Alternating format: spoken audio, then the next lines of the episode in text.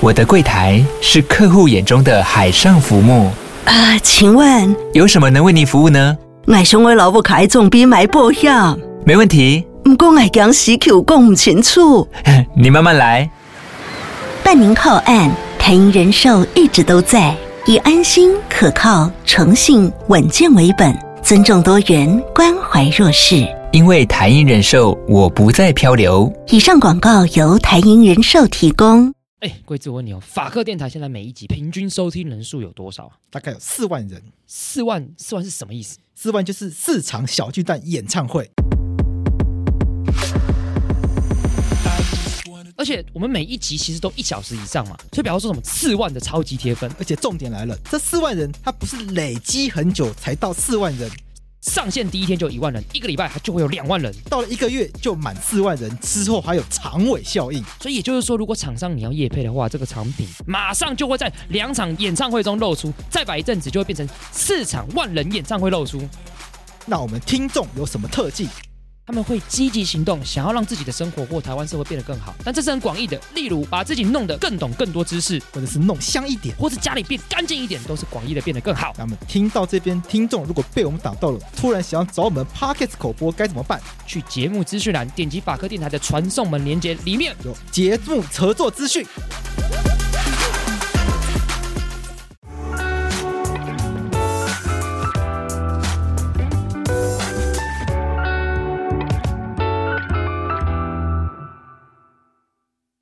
我是桂智，你现在收听的是法科电台。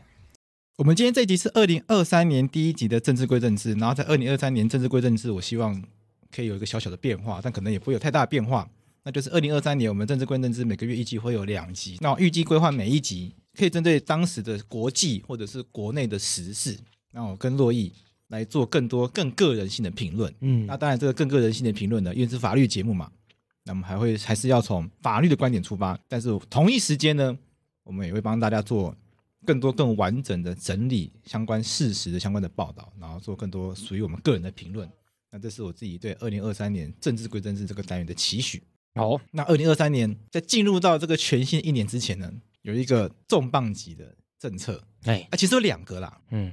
但这两个我挣扎了很久，一个是发现金这件事情，六千元，啊，另外一个是兵役延长这件事情，你觉得哪一个比较重要？兵役延长，兵役延长比较重要。对，可是发六千元好像比较爽，大家一定会觉得很开心啦、啊。对对，六千块过年可以买东西，对之类的。呃，这不是今天的重点。对，那我直接讲，我觉得发六千元是错误的政策。好哟。好错误政策，蔡英文错误政策。我觉得蔡英文被迫做错误的政策。哦，你讲的很婉转呢。他本来不想发，不是吗？哦，对啦，其实是他本来不想发嘛。有有有，这时候不同意你的言论。哦，OK，没关系，我们之后再来讨论。嗯，也许下一集或者之后，可能过年之后，因为过年后才发嘛。对。那今天这集，我们就来讨论兵役延长这个政策。好，那我们先来开场。法律归法律，政治归政治。我是桂智，我是珞亦。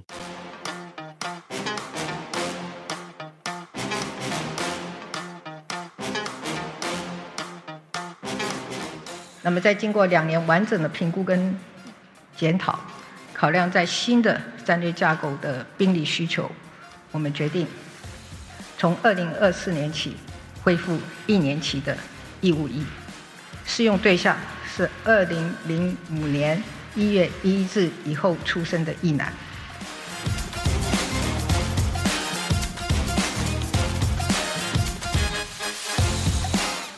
我必须承认，这是一个无比困难的决定。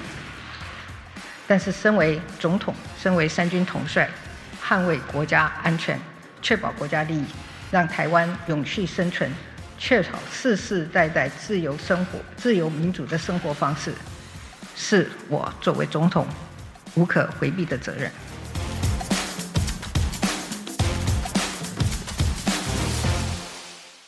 我们快速的听了一下这个蔡英文总统。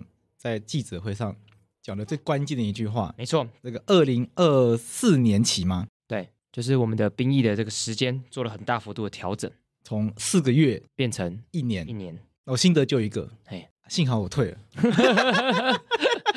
没有啊，跟你也没差。想是这样讲，你也当一年啊，我也当一年啊。如果我还没退的话，有差。就就是如果你是现在的，嗯，呃，他讲的是适用在现在高三生。对啊，对。如果我还没退的话。假设我现在是高二生的话，嗯，那不是很杜烂吗？但我觉得也也不多少杜烂吧？我觉得也还好，还好吗？对，因为你在高二的时候其实不太会想这件事情，会吧？我觉得还好。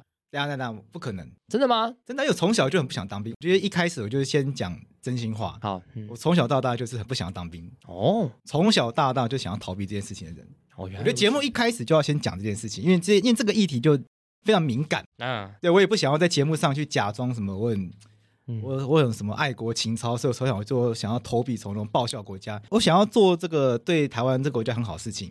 但绝对不是从军这个选项。OK，对，我就直接讲这件事情。嗯，那可能我觉得这集播出去，大概会可能会有人批评我，或者是被扣分什么的。嗯，那也只能接受，因为我确实从小到大我就我很不，因为我非常不能接受权威权这件事情。哎，权威，就我连那个学校里面的那个老师讲那些话，我都不能接受。好像军队，所以我我对那个文化是不能接受。嗯，所以我从小到大就是觉得我没有办法接受事情。那我我觉得我很幸运的一件事情是。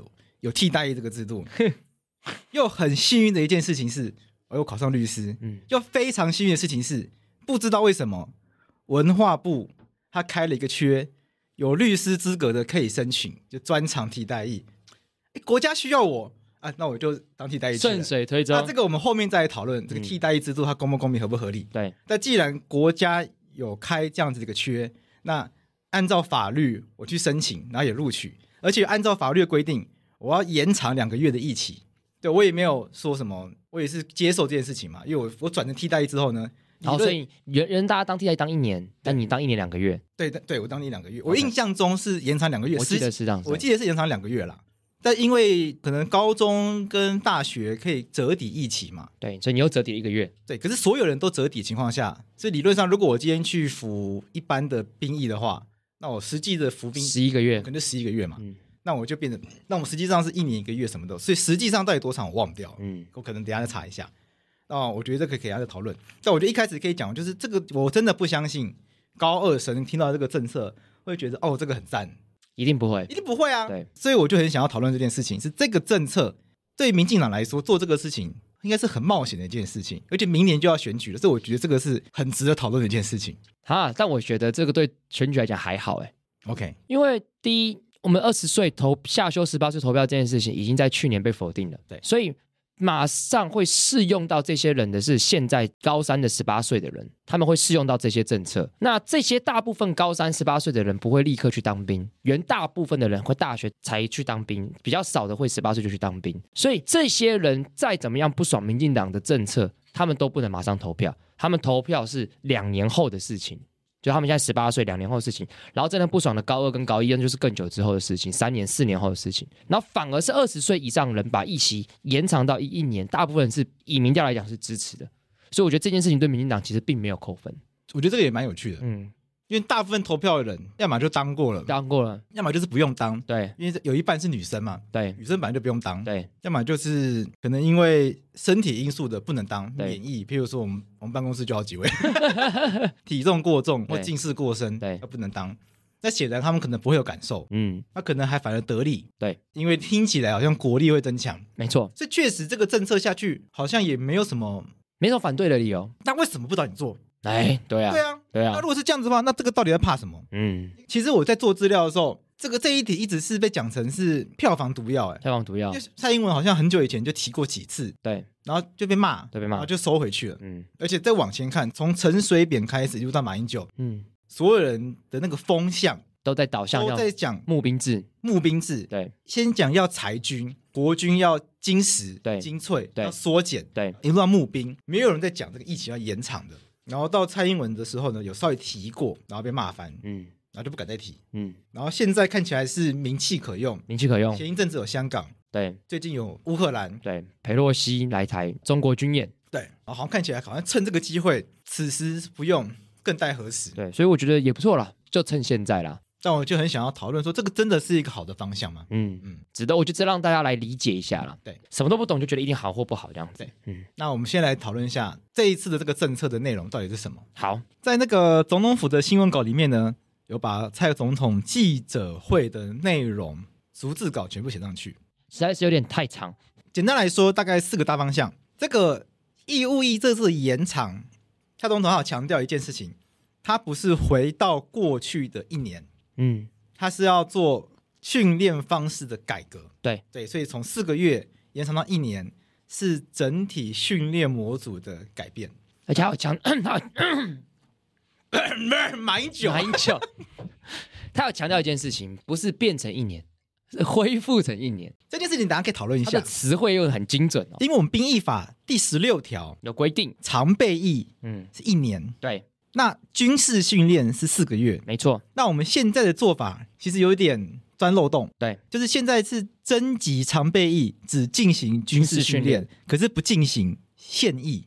没错，就是军事训练结束之后呢，就让大家退伍了，对，不让大家做后面的分发到部队这件事情。对，我们先跟大家讲第十六条有三个东西，还是帮大家统整一下。我们先进行法律的部分。对，现役军事训练跟后备役。对，现役就是讲说，就是啊，你入营要一年。那军事训练就是刚才贵子讲的四个月。对，那其实还有一个叫做什么后备役。对，后备就是你当兵当完之后，你就是后备役。对，直到你。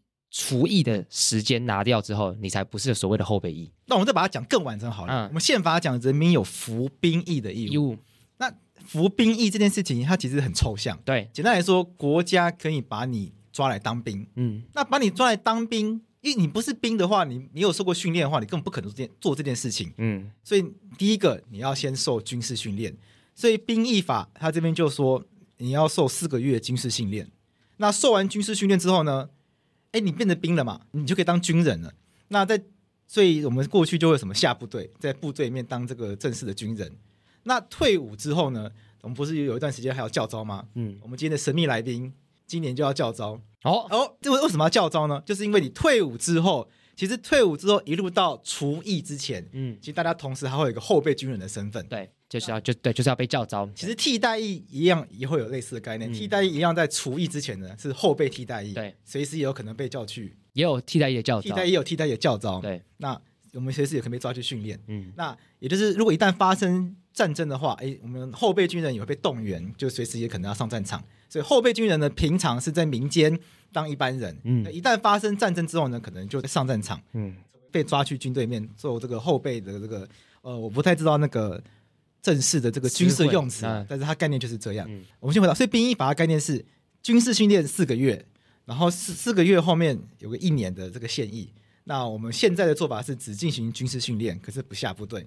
然后蔡总统他意思是我们要恢复完整的一年，然后并且就是要强化训练。对，呃，我这边有做一些摘要，好比说他说要那个刺枪术好像就可能要调整。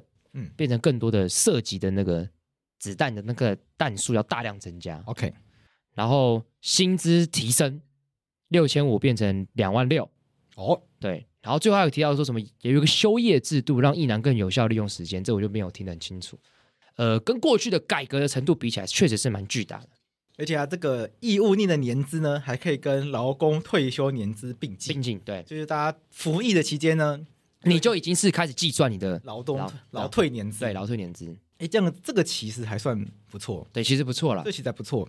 那这个义务役的那个薪水呢，相当于基本工资，对，相接近相接近基本工资，这一点其实蛮好的，因为以前都被讥笑就是时薪八块，时薪八块半，对，时薪八块半，我们这个特别来宾。也非常有感。他昨天晚上在跟我讲的时候，他说有一首歌就叫《时薪八块半》，真的，对，我们大家可以播一下，我来找一下。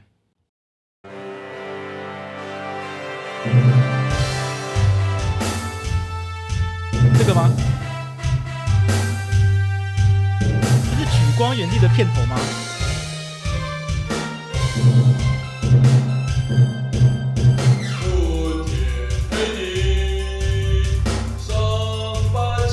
这会不会侮辱公司的问题？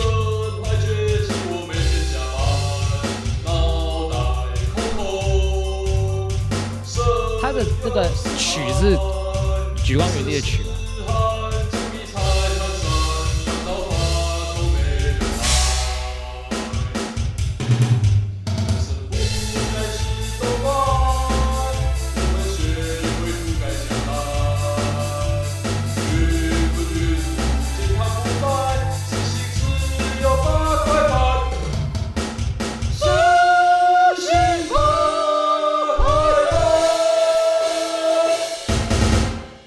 唱这么难听也是不简单的。这当兵当兵大概就是差不多可以理解吧？对，可以理解，差不多可以可以理解。在这个训练的内容里面呢、啊，他这边有提到什么传统刺枪术要进阶调整为近战格斗训练。对，可是我们没有受过什么刺枪术训练啊，没有，因为我们不，我们我们都替代役，替代役没有军事训练我，们就受过战斗阿嬷训练。对，替代人是废物，废物在那边跳那个战斗阿嬷之歌。废物这种废物。所以我们今天就是要请那个我们的神秘嘉宾，等于我们今天谈这个讲这个当兵的时候，我们先跟观众讲一下，替代役其实也是兵，对，但是它是兵役法里面的兵，但是替代役就不是军，所以我们就可能在这个词汇上先跟大家讲，就是我跟贵志都是兵，但我们并不是军。那既然谈到这件事情，其实它主要的改革是以军为主，那我们就要请有当过军人经验的人来来我们节目来跟大家分享一些当军人的一些经验，这样会比较贴近事实。所以我们想，我们找了一个有当过、有这个受过四个月军事训练的朋友，对，而且看他身材挺结实，挺结实，也挺黝黑的。哎，对，我们就找了一个很常在法白出没的好朋友，嗯，我们的孙先生。来，孙先生来来替大家跟大家问个好。大大家好，早大家早上好啊！大家哇 哇，国国军一开口就是个词语，哇，这个国军你被渗透了，渗透了，渗透了。诶，我是很常在这边出现的路人，诶，今天临时受邀，临时受邀临时受邀出现，因为我昨天才知道，原来法白没有人当过军军，对，哎，你不能讲这个可怕的秘密啊！我们这边这么讲台独的事情，这边突然讲没有人当过兵，以后被骂不行。哎很有多人正要当，有没有我们我们很多人当过兵啦，对但是都是替代役都。替代役，因为法白大家都是律师，所以就很多人都是律师，所以我们都有专长役啊。对啊，那啊国家需要我们没有办法可可洛伊不太一样，啊。洛伊是被迫当替代役的，哎呦，想当军还当不了故。事？没人啊，如果你可以选，你会当兵吗？你会当军人吗哎，？如果可以选的话，我真的有一点想哎，你会去当陆军？你你当时抽到什么？海军陆战队。你抽海陆？对啊，我当时抽到海军。嗯所以如果我不是替代役的话，嗯，我会去海军。哎海中蛟龙，哎呀，听起来蛮帅的。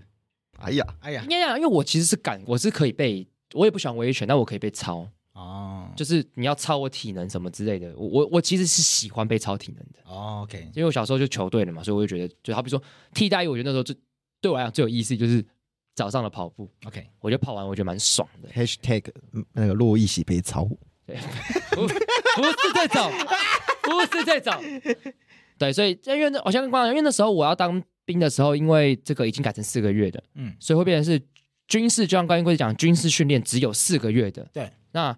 那我因为我的役期是一年的，所以我没有变成是我如果要当一年的话，没有一年的军事训练，加上刚才讲的一般的状况，给我这种人去当，所以他就变成是我们要当一年的人的那个时候全面替代役，好像是二零一六年哎二零一五年的事情，就变成是全面替代役这样。真假的？OK，对。这件事。对对对，哦，所以那时候衔接期大概是这样，嗯。就一年，如果一期是一年的人，对。全部去替代役，，对，然后后面的人就变成四个月的军事训练。四个月军事训练或六个月的替替代役，，对，所以有一个这样子的一个衔接期，我们等下会再细聊。嗯，所以你就是那个四个月的军事训练，训练役，那你军事训练役的时候，你接受了什么样的军事训练？对，要不要跟大家分享一下？所以你就是那个蔡总统讲的很传统的，对，拿刺枪的，拿刺枪的。有有刺枪术，大家印象中很落伍的，对。对。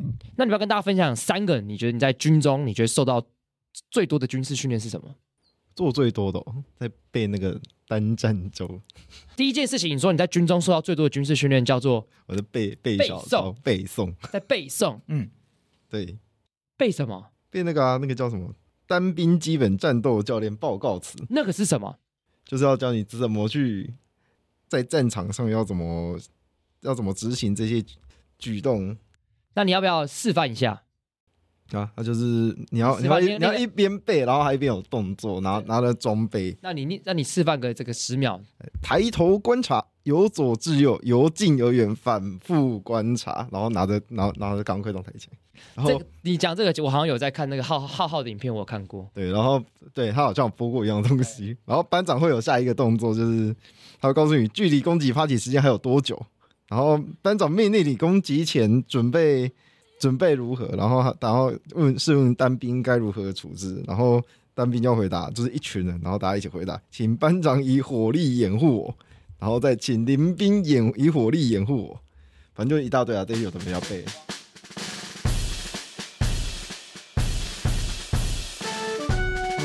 放心，李正，枪友专。花最多的时间是在背诵这件事情。超多东西不是应该要一堆小卡，我们不是应该很认真的来念一次吗？不要不要不要不要不要！这很长，这太这很长，这很长，单兵注意，这真的很长啊。我们可以来一小段就好。单兵注意，抬头观察，由左至右，由近而远，反复观察。距攻击发起时间还有五分钟，班长命令你完成攻击前准备。受问单兵该如何处置？报告班长，请班长以火力掩护我，完成攻击前准备。好，我以火力掩护你，请林兵以火力掩护我。好，我以火力掩护你。关保险，保险，退至掩蔽物后方。检查武器装具，首先检武器，由上而下检查防火帽是否松动，准心是否松动，气孔螺是否松动，上护目是否松动，检查弹夹不子弹不足五发予以补足或更换，检查装备。好，可以了，可以了，太长了，超长的。不是这背这个东西要干嘛？要干嘛？一边背一边一边执行，就跟就就就跟你打电动一样，放招前他要自己喊招式。哎，你看这个更荒谬。经此次战役，敌已大部分遭歼灭，少数敌人伏于草丛，似有投诚景象。班长命令你实施心战喊话，来，洛伊心战喊话员。亲爱的共军弟兄们，你已经被我们包围了。我们的政府是宽大为怀，我们国军是仁慈的，绝对能保护你的生命及财产安全。快点放下武器，起义来归吧！哇，我刚刚做了一个什么心战喊话？经心战喊话后，习近平出来投诚。伍长命令你前去带回，这 这就是这就是孙先生在新训的时候做的事情嘛？对，你就要一直不断的喊这些事情。对，这是新训的时候做的。可是不可能四个月锻炼这个吧？还有什么？还有刚刚讲的刺刺枪嘛？然后刚休息的时候你还提到什么炮？炮兵？炮？对啊，打炮，火箭炮吧？那那我刺枪术通常在做什么？就拿那个刺枪这样刺，对，刺刺，然后砍。砍，用用做一些动作，我已经忘光了，现在忘光了，完全不知道不知道该怎么做。拿那个刺枪，刺枪是真的刺枪吗？真的刺枪，拿真的刺枪，所以真的会有不爽谁，这个可以当去刺他的。呃，基本上都会上刀鞘，刀鞘，对，刀鞘在练的时候上面都有刀鞘，这就是也没法刺上别人，你不能每次把它拔下来。OK，对，好，不会真的插人，然后插插什么东西。OK，那打炮在干嘛？打炮练练火箭炮，怎么怎么练？就是。呃，这可不可以稍微形容一下，让观众有点画面？我想想哦，其实就跟打靶一样，Okay. 就是你前面练结构，然后操作，然后动作、口号什么的，然后到时候就是最后再去练发真的这样子。OK，所以你在这个四个月其实做了这大部分做三件事情：背诵、刺枪等打炮。基本上这三件事听起来跟我平常在做爱是没有太大的差别的。但打炮部分打得多吗？很少啊，那个一定很少啊，谁会每次让你浪费那些子弹？按照蔡总统讲法，目前有八十六发，那是子弹，子弹，那是子弹。如果你他他后面分发到一些专长一的部分，他后面好像没特别提到有没有增加一些实弹或是实炮的的一些。真的有到八十六发？没有算呢。哦，但但蛮常去打靶的啦，蛮真的蛮常去打靶的。那你觉得这四个月有让你觉得很惊喜吗？学到很多东西吗？身身体变健康吧，早早睡早起，身体好。哎，你们是早上起来运动？早你们几点起床？六点。我们六点，就动六动动，部队起床。那通常前面大家都醒来了。对啊对啊对啊，因为先起来偷折被子。对，因为因为那时候我们规定是替代役规定五点半到六点是不能去梳洗的。对，但是会起来折折棉被，折棉被，然后把那个。棉被折的跟豆腐一样，然后那个棉被里面要塞那个板子，没错，要让它变得就是很，然后对对对对对，要把那个当时公发公发鞋那个鞋盒里面板子，对对对对要留下来，要偷塞。那时候洛伊因为折被子被加了非常多分。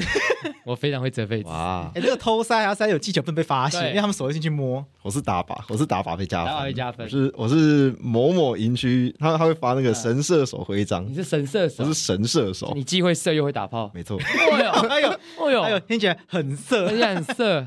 OK，所以在这四个月你就在做这件事情，但是你觉得对于战斗训练来讲，其实你觉得帮助是还好的？我觉得还还好。OK。所以现在如果中共打过来，嗯，我会先逃，没有啊，我会上战场，我会应该说报效国家。应该说现在 如果真的发生战争的话，坦白讲，你可能也不太知道你能做些什么。应该是说不知道要干嘛，对，不知道要干嘛，不知道要干嘛。那你不会刺枪吗？刺刺，那早就忘光啦。哦，我徒手用柔道还算还比较实际。你是神射手不是吗？拿一把枪给你，哪来的枪啊？可可是那个两回事啊，那个神射手是他今天是就像是在心平气和下射的啊。如果真的发生战争，真的有敌人的话，那真的很可怕啊。嗯，对啊，那个大家手一定手都在抖啊。他是给你什么样的枪啊？很旧的、很老旧的那个枪叫什么？诶，T 九幺 T 九幺，T 九幺还是什么？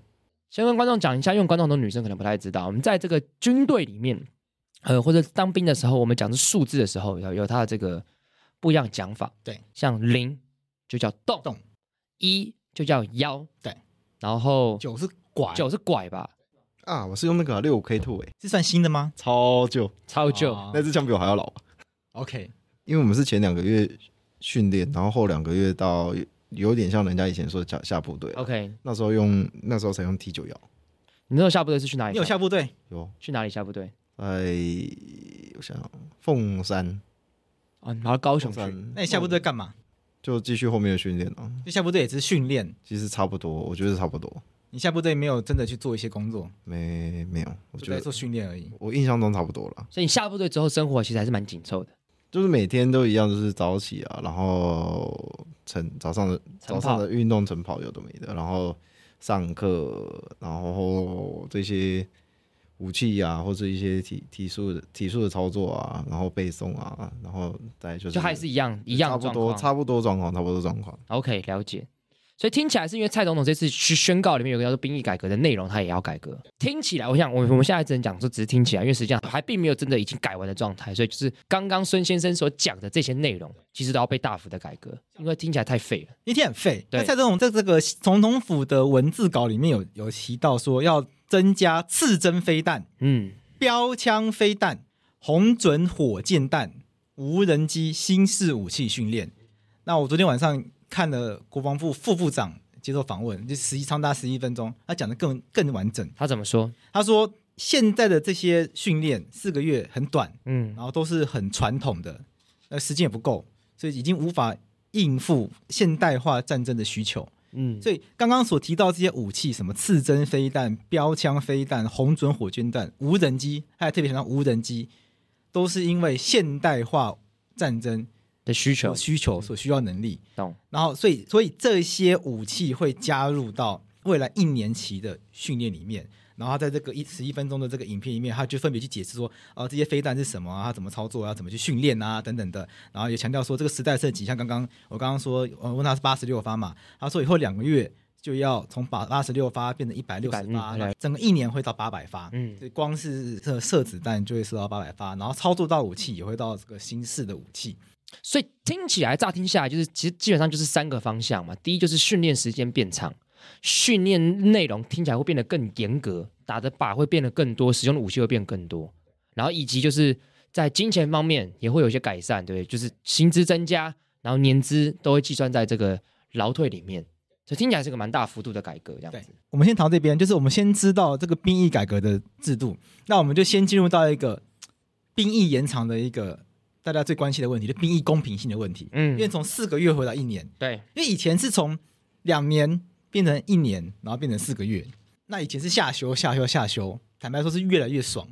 对，那这个公平性的问题，只有变得，因为是变得更爽，所以坦白说就是比比较不会有人叫，因为不爽的人已经当完了。对，所以他们也没什么好叫的。嗯，那现在是即将有人变得不变得比较不爽，所以就会那这个时候其实反弹比较大的可能是家长。对家长，对，现在听起来是家长反弹比较大，嗯，所以跑出来操作这议题的人，可能比较常常会是带着家长出来的赵少康、赵少康这一类的去操作这一些议题的人，所以然后同一时间有一些人就会去操作，比如说那为什么女生不用当兵啊？那为什么有人可以当替代役啊？那以后是不是权贵就又可以躲兵役啊？嗯，所以又有一些跟替代役呃，又有一些跟兵役有关公平性的问题出来了。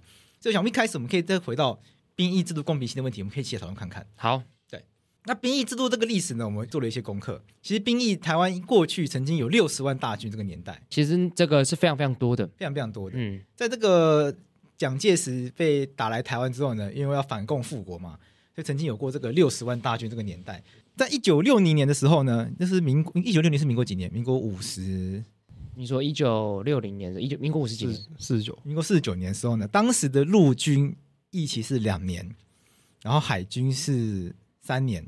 那个因为当时的这个国军人数已经太多了，已经太多了。当时有个有趣的现象，就是已经多到好像不需要这么多兵，而且国家养不起那么多兵，所以当时在这个兵役制里面呢，它有一种现在没有的兵种叫做补充兵，嗯还有整个国民兵。嗯，然后说，当时如果你去抽签抽到补充兵跟国民兵的话，那他你的你的那个服役的役期就会变成三个月到六个月，或者是三个月到一年，就看你抽到兵种不一样。OK，对，所以以前有个有有以以前有个有趣的现象，就是如果你抽到常备役的话是两年，嗯但如果抽到什么补充兵的话，就只有三个月。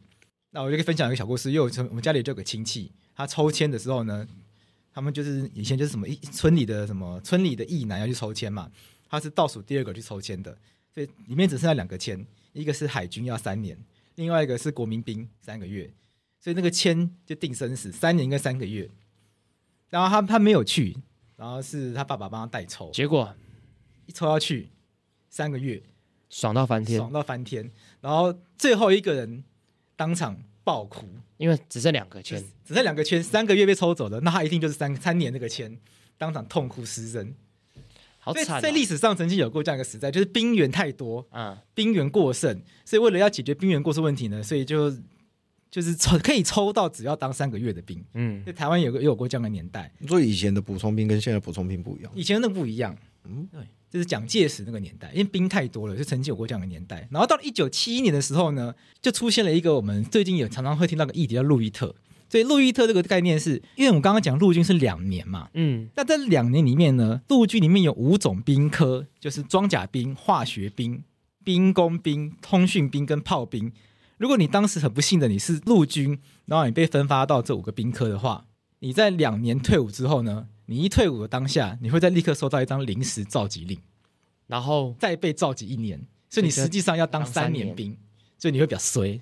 所以现在有一些老兵，因为他们当年是路易特，他们会觉得是违法的，就是没有法律依据。那因为当时蒋经国是用行政命令，在这些人一退伍的当下，立刻再发一张临时的召集令，让他们多当一年兵。所以现在有一些有一些这个从当年是路易特的这些老兵，认为说这个是违违法的这个行为，这样子，我也觉得是违法的，这是违法完全违法。为什么行政命令可以让人家突然多当一年兵？对啊？对，这这是这件事情很明显，绝对不能用行政命令做，这很怪啊。一定是要法律层次的。对，OK，这是曾经我们在历史上跟兵役公平性有关的议题，路易特他是这样的概念。听起来跟现在讨论一不一年比起来，那个才叫更不公平，那个那个更不公平那个绝对不公平。但是那个毕竟发生在威权时期，嗯，好像你也拿他没有办法。对啊，对啊嗯，那现在有没有办法用一些转型正义概念去处理它？我觉得那是可以思考的事情，。不过那是另外一回事了对。嗯，到了一九八八年之后呢，开始做一些改革，所以将陆海空三军都同步调整为两年。然后到一九九九年之后呢，同步调整为一年十个月。从二零零四年开始，逐年缩减两个月，所以到二零零八年的时候就调整为一年。一年，然后从大概从陈水扁那个时期一路到马英九开始时期，就开始进行什么金石案、金车案各种什么金案什么的。就兵员要变得一个比较刚刚好的状，态。然后希望做这个将国军这个整体的国军的人数呢做一个缩减。简单讲，就是做国军的裁员呐、啊。嗯以以以这个以这个人以这个人质的用语了，国军版的裁员呐、啊。那它的概念是要打造专业化的军队，然后同时是将过去国军的来源从主要从征兵转型为主要来自于募兵，这是过去的一贯的这个政策。嗯，从从两年到一年，然后到最后到蔡英文任内，国防部就有宣称这个募到近年就宣称这个募兵制已经成功。嗯，像像在一百一十年国防部的报告书里面呢，就写到募兵制的目标已经实现了百分之九十。这么的高，对，你看我们的脚本里面，我截图，募兵制政策志愿役人力已达到百分之九十的计划目标，已达十六万余人。愿志愿役计划目标为十六万九千人，那目前已经达到十六万人，所以看起来，按照国防部自己的说法，其实国防部的募兵制的人力是有达到国防部自己预期的目标。所以我就蛮好奇的，简单到底为什么还要回去走回这个延长疫情的这个路线？尤其也许我们等下可以再来讨论这件事情。好，不过刚才是介绍这个历史嘛。对，我们现在讲历史，OK。所以看疫情可以从长的变成短的，但在疫情很长的过程中，它也可以有人要很长，有人可以可以就可以抽到短的。对那现在要从短的变成长的，所以这个疫情的公平性，它到底怎么认定？其实，我觉得他也没有一定的答案呐。你你对啊，对啊，那你是宪法老师，你要怎么？你要怎么那今天有人来问你，嗯他觉得很不公平啊。嗯，他高二跟高三生，嗯就我们个今年高二的就觉得他妈的不公平啊，对，那高三的就觉得啊，幸好我高三我躲掉，我只能说，那就是因为这个命啊命啊，对，这就是命啊。啊，命命命命的话，这样不是很台湾人就选错总统啊，啊？选了马英九，把一起砍四个月啊，不不公平，就从这开始嘛。干，原来你怪马英九哦啊，原来不是怪蔡英文了，不是，就就看塔绿班啊，不是啊，这不是塔绿班吗就？四个听起来就是大家都觉得四个月是很不对的、啊。嗯那为什么要变四个月？就如果这件事情如果当初没有把它变四个月，其实现在就不会有这样问题啊哎。说不定大家都觉得四个月很对啊。所以你觉得马英九在制造对立？我觉得马英九在制造对立啊。没错，我觉得都，我觉得他很多事情都是他制造出来的。哎，说那怎么不怪陈水扁？刚刚当时不要把它变成一年十个月什么的。其实，因为我们其实如果看世界各国的兵役的状态比较下来，其实你会发现什么？大部分国家其实是没有没有义务役的。对，但有义务役的国家里面，其实蛮多国家是以一年为一个基准的，一年到两年一年到两年。对，就其实一年不算是长的，不算长。对，就低于一年是少的，就就是是意思是要么就不要有义务役，对，要么就一年要。有有的起码都一年以上起跳。对以色列是两年，对，北韩好像十年。哦，有那么久？我看过一个资料说北韩当超久，北韩是他们他们不是对对不是全国皆兵吗？北韩十年啊，对，我记得北韩超怪，北韩十年对。所以那个那个非民主要我们不讨论，北韩是北韩是奇怪的国家，不讨论的讨论对北，韩那不是正常国家，跟台湾一样是不正常国家，但人不不正常地方不一样，人家是一个国家但不正常，对我们是不正常国家，但正常。对，我们是正常运作的不正常国家他们是正常国家不正常运作作。，对，没错，哎，这说的太好了，哇太好了，对，不能总不能比到最后去跟北韩比吧？好，这反正。堕落到什么程度啊？对我，所以对我来讲，公不公平，我觉得其实就是以一年作为基准，我觉得看起来是一个目前看起来好像是可以接受一个状态。对，而且如果大家更讲一个下一下一层的意义，那就可能会跳跳脱我们现在讲的状况，就是说，因为一年才能展现出我们要防御我们自己的决心的。就我觉得有时候一年不是给自己看，是给别人看。对啊，好比说给谁看？美国跟日本啊，没错，为什么给别那为什么给别人看？因为没办法，因为台我跟你讲，台湾如果今天面临到战争的威胁，美国跟日本的利益一定是第一个受到冲击的。所以台湾的命运共同体跟美国跟日本是绑在一起的。那前提是你日你你如果希望大家美国跟日本一起来帮忙台湾，那前提是你要告诉大家说我们愿意保卫我们自己的国家，那你就要先展现出决心啊。我们先不讨论一年到底的内容是怎么样，但是起码在外观上，一年比四个月就是决心多一点。这样人必自救。你现在讲的这一题已经已经先已经先跳脱公平性，因为我们现在本来讨论讨论公平性。对对对对对对对对，但但我的意思说，他必须要从这个地方论述，我们才能拉回来看说，如果有这样子的必要性，那在这个状况底下，这个公平，它就坦白讲，它就变得没那么重要了。好，那真的有这个必要性吗？就是说嗯，要展现防卫国家的公平，呃要展现防卫国家的决心的话，嗯，把强迫大家来当兵这件事情，一定是一个必要的手段吗？我我觉得这个是是可以讨论的，是因为大家会觉得可能内容更重要。对对，但是你强迫大家来当兵当一年，他至少是起码是一个很重要的外观。啊，他是我觉得就它是一个很简单外观，就是至少这个国家的人民愿意当一年的兵，跟当四个月，这听起来其实就有差，这个决心程度就有差。你可以你可以强迫杨贵枝，就是拿出百分之五十的收入，对去去做国防。对我我我我 OK，嗯嗯，就是不要叫我去当兵。哦，对你你你讲是要怎么样去评价大家对国防的贡献这件事情？对啊，但我觉得暂时想不到更细致的方法，我觉得暂时想不到。那现在这样子好了，那女生都不用当兵的话，那这女生都不爱国，嗯，你是完全把女生当垃圾哦。哦。哦，那这样身心障碍人士都不用当兵，对。近视太深，像像廷义就不用当兵。啊，他他他就是近视深一点而已啊，他其实手脚好好的啊、嗯。好手好脚的，对，啊，好手好脚上一集讲过。这个啊，现在还没有播出，对，就是这个我们这个词汇要用的精准一点好。比如盲人，嗯。盲人眼睛看不到，嗯。可是手脚可以用，手脚可能非常健全，嗯可能聋人他可能耳朵听不到，嗯。眼睛看得很好，啊，也许在战场上都有发挥的空间，对。对啊，那你就都把它丢在外面，对，我觉得说的很好啊，就是其其实就不应该啊，对啊，其实就不应该啊，就就是是这个爱国的这个展现的方式，有一定要把大家都抓来当兵吗？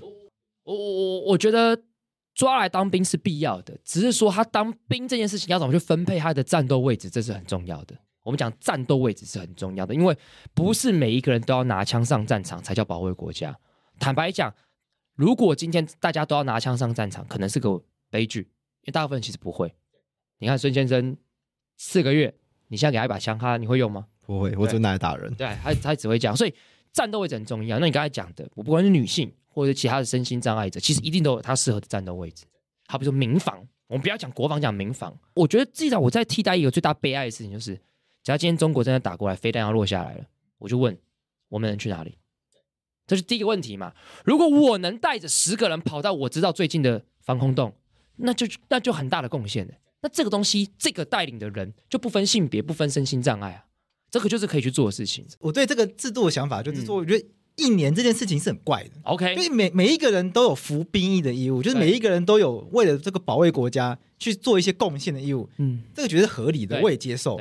但是这个东西不应该是说我每一个人都要拿一年出来啊？你觉得这个是这这是很齐头式的东西？因为每一个人可以提供的东西就不是一年。OK，比如你说身心障碍者可以提供的是一年，女生可以给的一年，嗯，杨贵枝可以给的是一年，那刘多益可以给的是一年，所以先生可以给的是一年，这很是很奇怪，因为每个人可以提供的东西就就不是都刚好是一年。OK，对啊，所以我觉得这是一个很怪的事情啊。因为你你说你说有些人是民房，那他。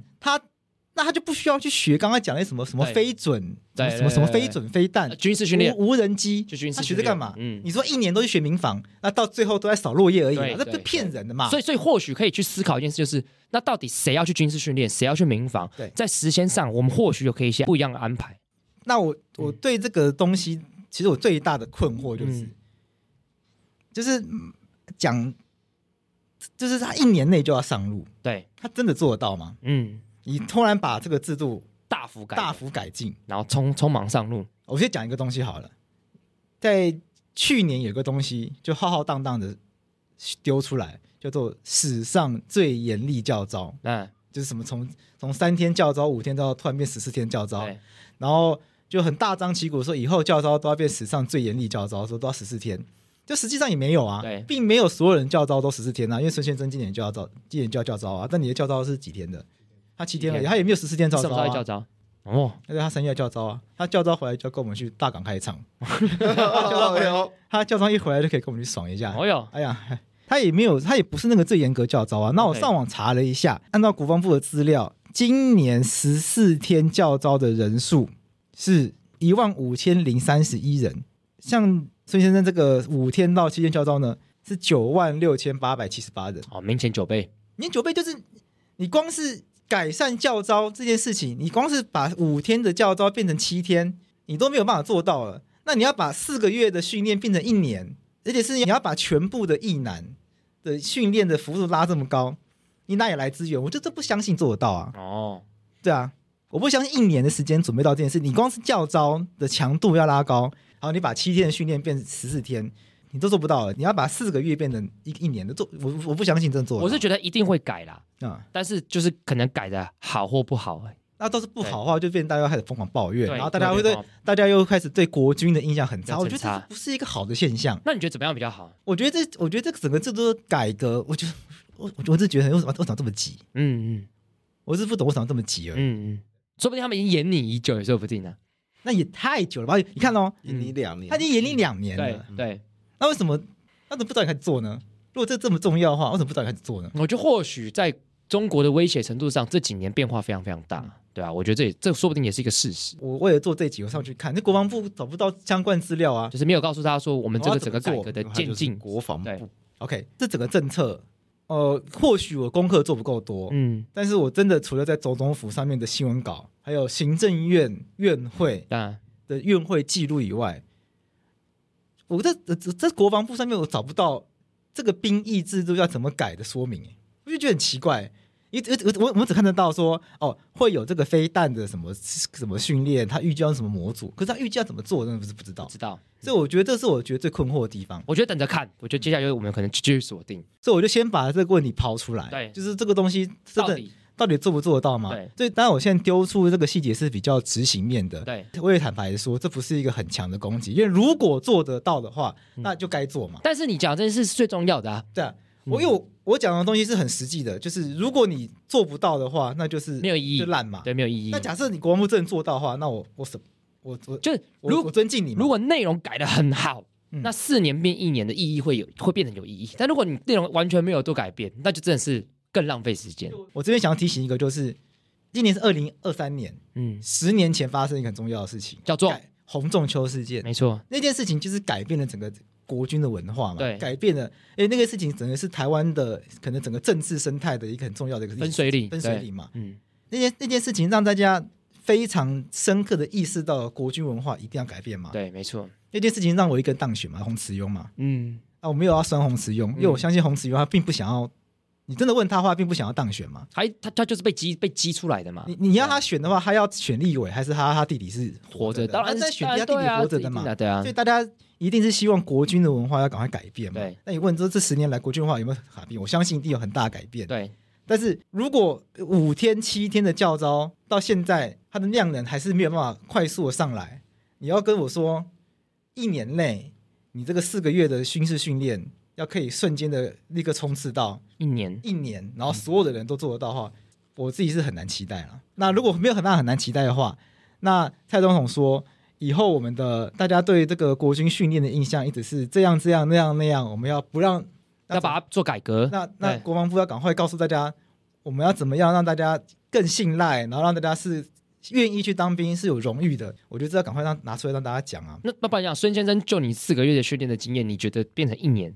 这件事情要变得很矜持，你觉得是可能的吗？你觉得可能吗？我觉得大家排斥当兵，应该先回过头来去探究，就是大家为什么排斥当兵这件事情。就就是内容很废啊，对对，主要是内容一个是废啊，我就承认嘛。一个一个是一个是他觉得训练内容不实用嘛，对。然后再来就是，诶，很多人觉得自己的生涯被被阻挠，对对，会挡挡到自己的时间，然后没有办法跟。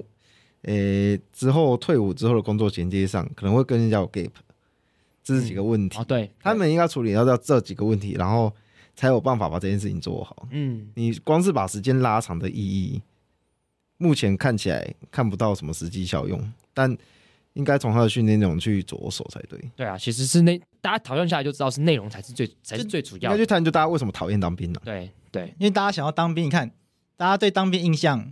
扫落叶，嗯，然后学长学弟制很重，对，乱骂人，嗯、对，然后敷衍的文化，浪费时间，浪费时间，涂改价单，然后做一些虚应了事、虚应故事的事情。你你有没有经历过一些虚应故事的事情？虚应故事的事情，我听说有有有有有经历过一些看起来很荒谬的奇怪的事情呢、啊，就是可能有人中流感，然后叫大家去把把把床垫跟被子拿到操场上面晒太阳。我真的是，哦、我真的是不能理解。晒太阳。我也有哎、欸，在成功岭有时候他们我有把那个床拿去晒太阳，我也有、欸，要拿去晒太阳、啊，我觉得超好笑，就是一个很很古早的，对啊，很古早的防疫的手段。而且而且最好笑的事情是，当你看到这些执行的人年纪比你还，就是发号这些司令的人年纪比比你还小，我就觉得更好笑。或者是我听说过，就是什么要清点，可能要清点某些东西数量的时候，因为明显不够，然后跟长官要来查。嗯所以就把 A 就把 A 房间去 B 营区，去 B 营区东西把它先搬到 A A 营区，然后把它凑满，然后点完之后呢，然后再把它搬到 B 营区，然后转过去点 B 营区满了之后再把它放回去，嗯、就是就这一类故事大家都听过啊，但这个大家也心知肚明，就是很多东西都是虚应故事来的啊。对啊，对啊，所以如何去改变这个文化，如何让这些事情真的都不要再发生？我相信这个才是大家真正想要听到的事情，然后让大家觉得当兵或者是从军，但是一个荣誉的事情。我相信大家是想要好，大家是想要好的军队的嘛？没有，没有人希望自己国家的军队是是这样形象的啊。但我真的觉得好难哦，我也觉得很难的，因为你要不说，我就以当替代役在成功领经验一样，就是什么人都有啊。嗯，你要管一个什么人都有的事情，这真的是超难的。虽然我很讨厌威权，对，相信大家可能。就是都知道，但是但他要管这么多，他要管这么多人，他不维权，好像真的不行，管不下来，对，真的不行。然后里面有大学生，然后有三教九流，对，然后有辍学的，对，就什么都有，酒店来的，对，都 黑，黑道来的也有，都都有，一定有。我有当我有当当兵中间听到隔壁营区有人放假回去，然后手被砍的那种。他去，呃，因为他管黑道嘛，对，然后就被黑道砍。对，这其实也是。征兵制一个大问题嘛，啊、因为你征兵制就是所有人都要来，对，那你所有人都要来的时候，你没得挑，你当然就会什么人都有。啊、那你什么人都有的时候，你当然就，然后你要在很短的时间内把大家变得一样的时候呢，你自然而然就没有办法的情况下，你自然只好流于权威嘛，对，只好流于威权嘛，对，对啊。所以之所以当时会想要走向募兵，就是因为想要打造专业化军队嘛。当你是自愿来的时候，你是带着。你是有这些人之所以会选择从军，他是有意识的想要成为军人，对，那可能已经对军人有向往，或者是他基于一些经济上的考量，那不管是因为他可能比较需要金钱，或者是他对从军有一定的向呃有可能有些渴望什么的，他最最简单，他是他自己的选择嘛。对，那那他在他的他的服从性或者是他他的动机什么都比较高，那也许他就不需要这么高的这个威权式的教育，他有荣誉，他更容易去培养他的荣誉心。所以当时的这个募兵的概念是这样嘛。所以有另外一个问题就是，到底有没有需要这么多的军人在军队里面呢、啊？你觉得呢？征兵制的问题，就是因为大家都只待一年就走了嘛。对，所以他不会是专业，是他流动率很高嘛。所以国军过去的问题，嗯，为什么大家都在扫落叶？其实我觉得那那那必然的嘛。你只待一年就走了嘛，你也不知道给你要做什么，你根本没有。对，坦白说，假设法白，必定就是会来一大群人。你你你知道他只会待一年，对，他比如甚至只待四个月好了，然后不乐意，你你负责写 IG 的社群，对，没没没。固定就是会有一群实习生只待四个月就走，嗯，请问你要给他做什么事情？就很小的事情啊，一定就是叫他写一些，一直一直给他一些鸡毛蒜皮的事情，因为你根本就教完了，甚至还没学会就走了嘛。对对对，这是势必你一般公司也只能这样处理。你你国国军其实也就大企业嘛，国军算是军队，那本质上也就是一个公司企业，对，还是个组织嘛，你没办法给他什么重要的事情嘛。所以会会不会所谓的募兵跟征兵，他们两个功能会不太一样？对啊，嗯，所以募兵跟征兵会不会本质上根本没办法？本质上没办法都都不起来的，对。所以我在做这个研究的时候呢，也有一些人在批判，就是因为这一套的制度，蔡总统他是说，志愿役要做主战部队，主战部队。那长那个征兵的这一群人，义务役要守备部队。不会，他说，那国军未来一定会成为两群人，嗯，就是守备这群人，因为是义务役组成的，他就是高流动率，对。那这这群人明显的战力一定是就是比较弱，对啊。那这一群人他要怎么跟战力很高的这群志愿役合作协调，这定是大问题。所以他这个未来怎么去做做到衔接这件事情，这件事情到底怎么做到，未来是一定也是个大困扰。嗯嗯，很困难呐，很困难。但我觉得很重要的事情是，我觉得要找回军队军人的那种光荣感是很重要的。嗯，就至少我觉得在社会上，我们看到军人不应该是好像觉得干国军很废。其实我不，我现在已经不会这样想。我觉得应该要就是多一点，对，我知道很多人不会这样想，但很多人还是这样想。对，我觉得要多一点尊重，我觉得蛮重要的。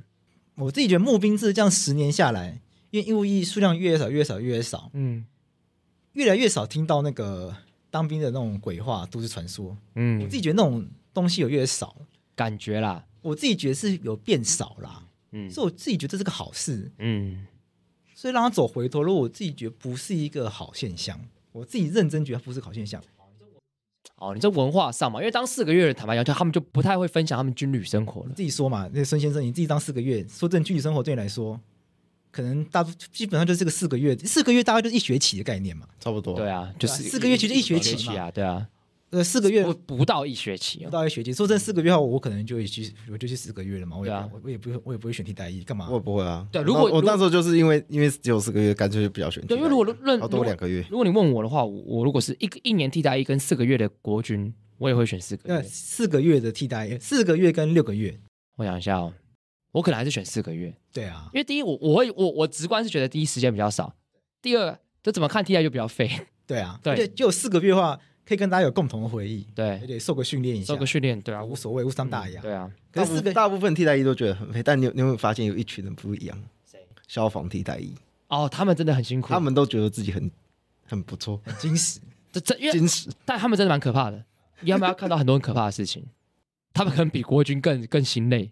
对，所以这是这这是对，因为我有好比说，消防替代役可能上救护车等等之类的，他们只是一个很特别的族群。对对对对对，这边要帮替代役平反一下，有些替代役也是很辛苦的。对啦，对，有些替代役是，对。然后我和我对啊，消防替代役就已经有点不，就我我在讲替代役的时候是真的很讲，就是专职那种，真的是很废。发替代役，我哈，我就最废的啊，我废到不行啊，送公文替代役，就只有送公文而已啊。我改天在法白里面看到替代役。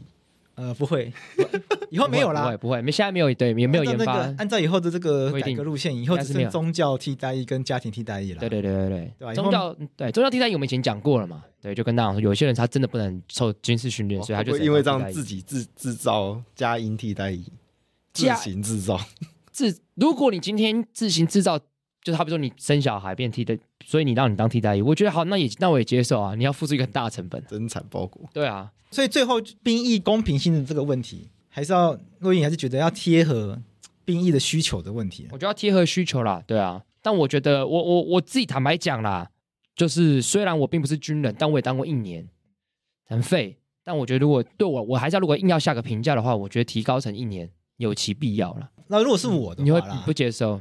如果是我的话，我觉得我现在没有办法直接说 OK 接受，因为我觉得没有办法看在观察。我觉得要观察，因为第一第一个就是我没有办法，我操做完就做这么多功课之后，没有办法没有办法看出这个一年的实质内容对到底有没有合理性。对对，因为讲的很好听，嗯呃，要做这个改革，要做那个改革，做那个改革，真的都做到 OK，真的做得到吗？对，但实际上不知道，而且真的有这个需要性吗？嗯，就是说讲的讲的很像有，嗯，就是什么中共的武力越来越大，对对对。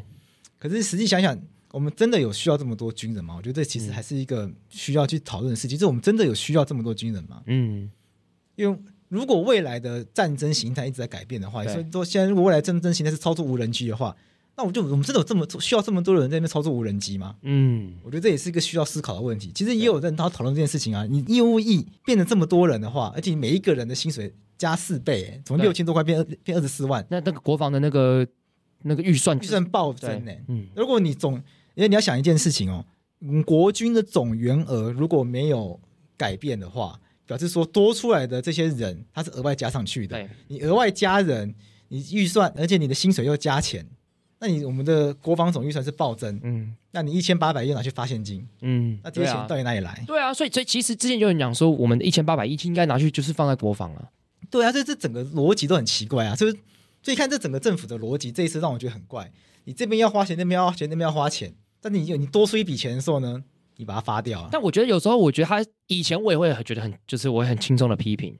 那现在我越理解越多事情，我也知道那个背后的挣扎跟困难。我我我我我当然我当然完全认同洛伊你讲法，就是他就是我可以理解，就是政府有他的挣扎跟困难。但我我其实我觉得很悲哀啦，很悲哀啊，对啊。我我会这样骂，并不是觉得政府他乱做事，嗯、我只是我我想要讲的是，我觉得。为什么我们的政府被迫要做这样的决定？对对对对，就是明明有这么多该花的钱，有这么多需要花钱的地方，嗯、我看到一千八百亿要发出去的时候，我在想说，当这些政客在喊这些钱为什么不发现金的时候呢？他们之前都在喊这些钱不是要拿去买什么小朋友营养午餐吗？对啊，这些钱不是要拿去救济什么游民吗？哎、嗯，这时候要救济游民，小朋友没有没有钱买营养午餐的小朋友都不见了耶。因为我因为我觉得重点就是他们这些政政治人会有这样需求，原因很简单啊，就是因为他们觉得有选民有这样需求，所以发钱可以立刻让他们想到最好的政治的利益。那你就觉得这些政客是很投机的，也是事实。但问题在于是为什么会有这样子的选民？就是有什么样选民，我们就有什么样政治，这也是一个事实啊。但是真正需要钱的政策，像这种兵役的哈，假设这个兵役它真的是我们需要做的，因为它需要大钱，但它这个钱砸下去了。它可能是五年、十年我们才看到效果的。对啊，对啊。但五年、十年之后呢？这个效果可能是已经二零二五、二零三零。所以大家那时候政府是谁都不知道，都不是都不知道了。嗯，所以说要要现在的这些政客把钱花在这个地方上面很困难。我我所以我觉得政客要有勇气，要有决心，但选民同时我们也必须要提高我们的素质。这样。所以说这个制兵役制度延长，说要我现在很直接的说我赞成，我觉得很困难啦。我觉得还需要观察，当然我个人本质上不赞成，嗯，我个人不赞成，只是一个单纯的心情了，OK。但是理是情感上不赞成，但理性上愿意观察，OK。因为个人情感上不赞成，只有个人就是不喜欢而已，不喜欢。但是个人也知道，就是我自己也知道，就是情感上不赞成，但是如果战争总是会爆发嘛，所以我不能因为我自己不喜欢，对，那我就说那这个一句这个就是干你鸟不要，不行，还是还是要去还是要去研究，OK。那孙先生赞成吗？我们这边两个人答案是有歧义的。你可以，你可以没有任何答案都可以，就很直观。我也没有一定不赞成，但我觉得就是还是要看。对对，我觉得他如果是花这么多钱，他如果变金石，然后钱是有花到刀口上，那是会赞成。其实我觉得我天天跑步就蛮值得了。我他可以天天游泳啊，我比较喜欢游泳。所以我当时我抽到海军的时候，我还觉得有点安慰了。海军会游泳吗？会游泳，海军会游，海军要游泳，海军必须要游泳，必须要会游泳，就是练游泳。因为我哥是海军。哦，是啊。对，这当超海军的时候，我还想说，嗯，好像还可以，还比较适合我。你看，所以所以看兵役，如果可以这样子适选一个适合你的去当的话，其实也蛮好的啊。我才会觉得说，兵役为什么一定要这么的？为什么要那么强调？就过度强调公平性这件事情变得有点智障。对，第一个他太强调，大家对公平性，第一个很强调一定要一年，不是每个人一年都是等价的。嗯，讲难听一点啦，贾博士的一年跟你一年有有有有等值吗？肯定不一样，肯定不一样啊。嗯、但是说再来一次每一个人适合付出的东西又不一样，所以你给女生的啊，不要讲不要讲男女好了，好，每一个人你给每一个人适合的训练。就是你你是你是不是给每一个人不同的军事训练，就可以达到一样临防就可以达到一样的这个军事战备的效果？嗯那是不是给大家适合这样子的训练？但这件事做不到啊！你要怎么知道每个人适合军事训练是什么？然后每一个不同军事训练里面可以投的多少钱，跟他可以收的多少人，又是不一样。那如果我们把军事训练这件事情本质上当成一种教育来想呢？如果我们教育这件事情做得到的话，我不知道什么军事这件事情做不到。为什么一定要把兵役想成一种很负面的劳役劳动？如果我们教育这件事情是做得到的，我就不知道什么兵役这件事情做不到你。现在讲的是个更大命题、大工程，对对啊，就是你认为说，如果未来精准国防、就对，哎精准教育、精准治疗，其实你看这次的兵役改革里面，他有提到要按照大家的专长，对尽量让大家按照自己的专长对去分发他的任务。你你你你现在讲的更大命题，像是在将来国防好像要跟选科系是一样的。呃，如果可以的话，嗯有何不可可是？问题是，现在问题是大家更不知道自己专长是什么。没错。这个有点悲哀了。对啊是人类，而且你也不知道你到你的专长进国军可以做可以做什么？对对啊，像我就很明确啊，嗯怎样？我进去就是医医务兵之类的，哦，对哈，因为你这个孙先生的这个职业可以跟大家讲嘛，可以啊护理师，嗯对，所以他的专长是这个对啊，护理医疗方面。我入伍之前就觉得，如果可以挑，就是可能会往这个方向走，但后来没有，啊没有啊没有，他没有这个选项，啊没有这个选项，因为大家都大头兵，像我跟桂枝如果进去军队的话，坦白讲，我不知道我要做什么。这不觉得很可怕吗？对啊我觉得应该有一个想象，对，就是当战争来的时候呢，我们会我可以做什么我们要有一个相对应的身份，对，对，对，对，对不对？嗯所以我觉得每所有的国民，假设我们都承认大家都要服兵役的义务的话，那应该就是大家都要有一个一定程度的训练。当战争来的时候呢，大家要自己知道我在战争的时候要做什么。OK，好了，我觉得那我们给观众一个任务了。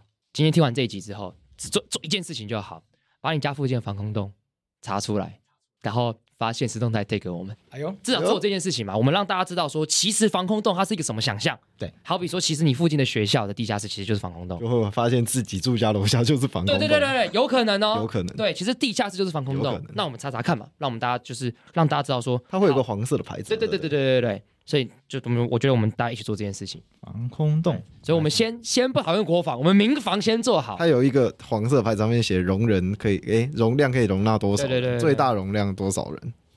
你没有查过这个吗？有有，嗯你带你去公园什么的一定会看到。嗯，简易疏散避难地图，对嗯，酷，反正这个地图就是，反正可以查查看。你去那种什么隧道啊，什么或者是地下室啊，什么那种很大的，或者那种集体那种什么学校礼堂之类的，就会看到那个东西。OK，好了，那我们大概兵役这一题我们就讲到这边，让大家继续想想看。结论就是还好我退了。好，那我们今天这题就讲到这边，让大家也感谢孙先生的临时的参与感谢台北市孙先生的口号的孙先生来来感谢孙先生的现身现身。现身。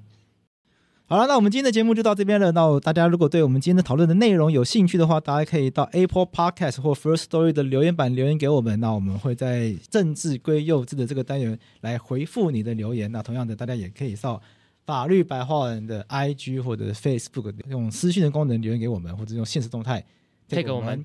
那洛毅会看到你的私讯，对，或许会跟你互动一下，考虑考虑，考虑一下，考虑一下。嗯嗯大家如果愿意支持法白，对我们节目觉得还不错的话，欢迎大家到我们节目资讯栏的连接订阅法白。我们现在有九九九、一四九跟四九九的方案。没错，那我们有提供电子报，整理的服务，还有那个现场活动 face to face 的服服务。没错。那如果大家有兴趣的话，欢迎大家透过订阅法白的方式来给我们更多的支持与回馈，让我们可以继续做节目做下去。那我们今天这集就到这边了，拜拜。拜拜。